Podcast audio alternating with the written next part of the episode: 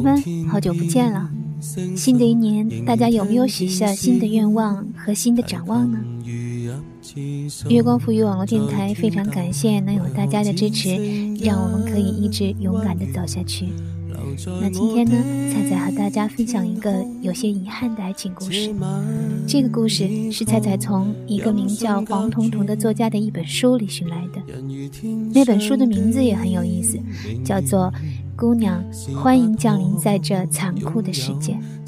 有兴趣的耳朵们可以去读读哟。那接下来，菜菜就开始讲故事了。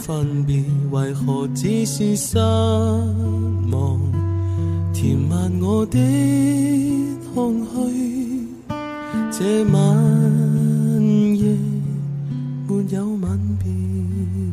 也许每一个男子全都有过这样的两个女人，至少两个。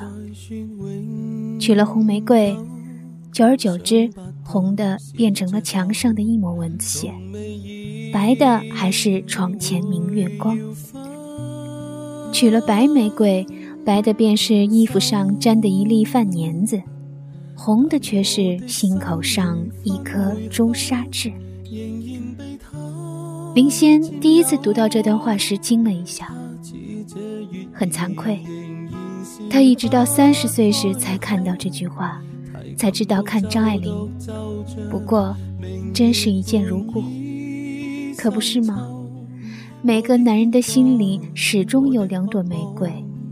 他暗暗也想，其实女人也一样吧。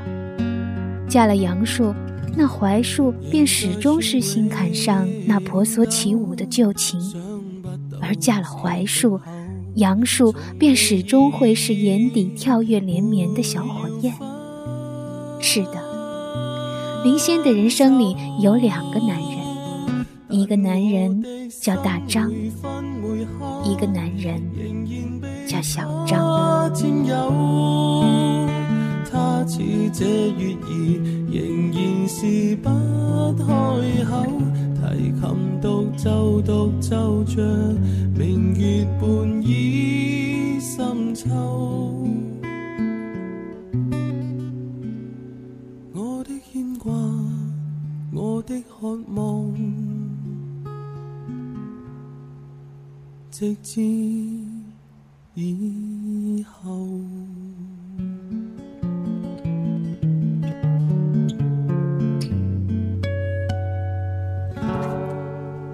林仙碰到大张时才二十一岁，还是一个医学院什么都不懂的五年级学生。他头一回帮主治医生取样时，将病人的鼻黏膜戳出了血，心一慌，人往后一冲。把一个刚进门的医生撞得眼镜掉到了地下。这个掉眼镜的医生就是大张。大张没让林仙赔眼镜，只笑笑就走了。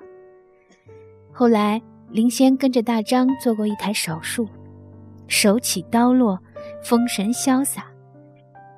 口罩上的那对眼睛黑白分明，就有些心驰神往。再仔细一打听，才知道大张已经结婚了，刚刚两年。妻子是院里的护士，一个漂亮麻利的、有些跋扈的四川美女。有时经过医生办公室的时候，会听到大张老婆的声音，半嗔半骂，也说不清是撒娇还是责备。总之，听了会让林欣的心很不舒服，会恨恨地跟女同学私下嘀咕。也就大张老师这么懦弱的性格，才会被这么泼的女人管着。可是说完这话之后，林仙的心里更难受了，空虚的不得了。一年的实习期就在这慌慌张张、左左右右、千回百转里过去了。林仙到底还是选择去了别的医院。因为不想和大张共事，也因为不想和小张同一个单位。小张是大张介绍给他的朋友，大张应该是知道林仙是喜欢他的吧？要不然怎么会在他约他吃饭时把小张带上，并要求小张带他去热闹的上下九玩呢？林仙一赌气，也就跟小张去了，才发现小张也很好玩。小张是活泼版的大张，他们都是山东人，同一个科室的。和大张比，小张像个小孩子，有一张圆圆的脸，眼睛，看人时有一种无辜的天真。林仙也是喜欢小张的，他有时候想。如果小张不追她，如果小张不多话，他也许会像暗恋大张一样暗恋小张一辈子吧。可是小张却追他了。他做了很多让林仙感动的事，最感动的一次是替林仙挡那个新任院长的酒，喝到躺在医院里。林仙守了他半夜。看着床上的这个男人，想起了外婆的话。外婆说：“男人你多喜欢都没有用，要嫁就嫁肯对你好的。还有谁会比小张对他更好呢？”山东男人仗义，林仙算准了小张会一辈子对他仗义。无论他从多高的地方掉下来，小张也会接住他。选了再选，想了又想，也就是小张了。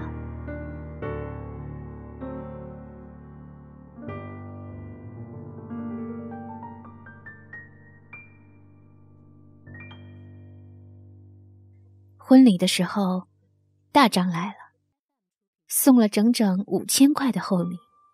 还有一盏放在书房的月亮灯。林仙看了看灯，知道大张的意思，他还是希望他别忘了他。可是，他怎么会忘了他呢？在和小张恋爱的五年里，林仙有无数次想和大张说：“我们有机会在一起吗？”可是每次他眼睛直直的望过去，大张多半都会把头扭开。结婚前有一个会，几百人的全国医务工作者大会，林仙和大张都去了，住隔壁。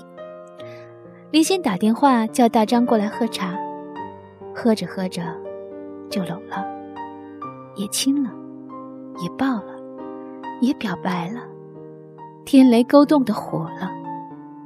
但最后关头，大张及时的止住了。他说他是结了婚的人。他说他的妻子正在怀孕。他退到了窗边，在窗边抽了一根烟。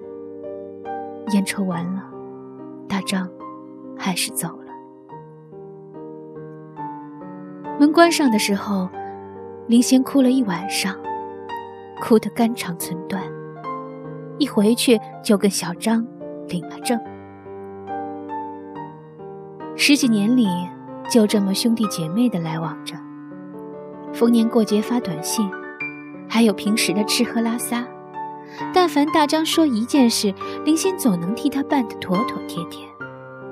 大张的老婆依然那么爱吵架，孩子生下来以后，两个人感情一直不好，没有老婆照管，常常穿得破衣烂裳的。林仙那时已经从五官科调去院里经营的美容医院，收入不薄。但凡有些什么看不过眼的，他都会帮他置办。钱包、皮带、手机，每年去欧洲总要带些好牌子的衣服、皮带、皮鞋给他张。最奇怪的是，这么些年，林仙给大张买的东西没有一样是不合身的。就算是给老公买东西也会买错，但她给大张买的永远都是那么合身，穿上不多一分也不少一分。那些昂贵的衣服穿在大张身上真是合适。大张开始还推脱着，后来也不说了。但凡有见到林仙的机会，都会穿上他给买的东西。林仙知道大张就这德行，不爱多说话。可是他的心里、眼里，都有他。什么叫温存？就是对方心里眼里都有你，不用多说话。你知道他是你城市里最靠得住的人。林仙最靠得住的男人有两个，一个叫大张，一个叫小张，一个是槐树，一个是杨树。这十来年里，大张、小张、林仙三个人都干得不错。大张当了院长，成了专家；小张当了副院长，正好是大张的手下。而林仙也不错，去韩国进修了一年，成了他们院里美容整形科的一把刀。几乎每年都有几个晚上，林仙和大张都要发很长很长的短信。他的生日，他的生日，还有除夕那天。但说到某一个点上，都自然的打住。既然当年有机会的时候都没有突破这道防线，有什么理由等人到中年有家有口的时候再去做呢？事情发生变化是在二零一二年，这一年，大张的老婆跟着孩子去英国读书，算是陪读。大张在国内算是无牵无挂了。他生日的时候，他们俩头一次只有两个人吃一顿饭。大张拉着林仙的手就往怀里拉，林仙推他：“我没结婚之前，你为什么要拒绝我呢？你知道我为了这件事伤心了多久吗？你好冷酷，冷酷我不承认，我承认我太理智。”大张的眼神有点闪躲。是的，如果他不理智，那一晚之后他应该怎么办？抛妻弃子，兄弟反目。大张叹道：“谁让我们都生活在那样一个时代？”林贤一听就笑了。时代是那样一个时代，男人也是这样一个男人，是有担待，但未尝不是顾虑。那是春风得意的大张，有大好前程。怎么会愿意为一个年轻女医生轻易放弃？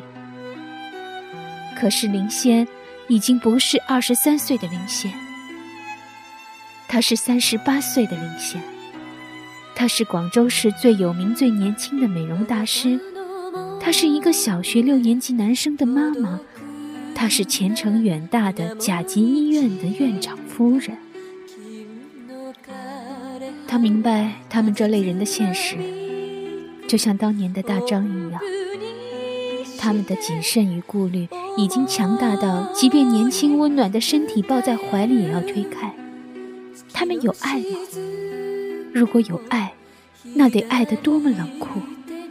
就像现在的自己，多年思慕的男人把她抱在怀里，他不是一样也要推开她？饭吃的有点冷场，大张去了洗手间。他在洗手间里发了条短信说：“都二零一二年了，我们还在等什么？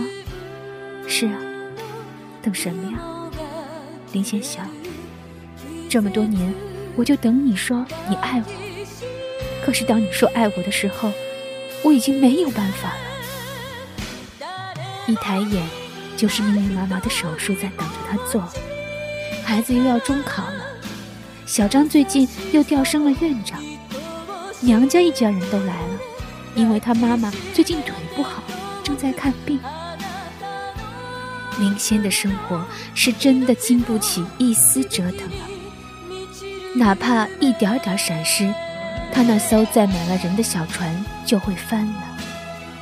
大张啊大张，现在轮到我没办法接受你了，可这是没办法，谁叫我们永远碰不对时候？等大张从洗手间回来，林仙已经走了。桌子上压着他第一次撞到他时踩到地上的眼镜。这么多年，他把那副眼镜收得很好，不过，也是时候还给他了，不是吗？那天林仙回到家，有点肝肠寸断，好像这么多年的一段感情全都失去了。人呐，是多么脆弱，又是多么冷酷。他在日记里为自己写了一句话：“其实，无论是杨树还是槐树，真的让你重新再选，大部分的人还是会选离自己最近的那棵吧。”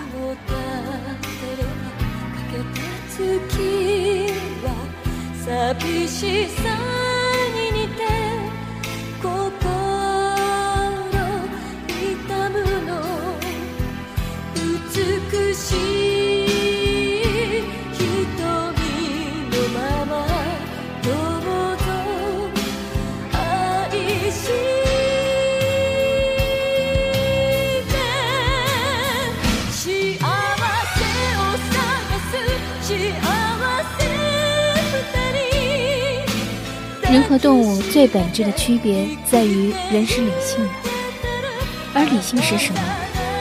理性是能够控制自身原始本能的一种能力，能够理智抉择事物可发生的后果的最优判断，也是一个人成熟与否的标志。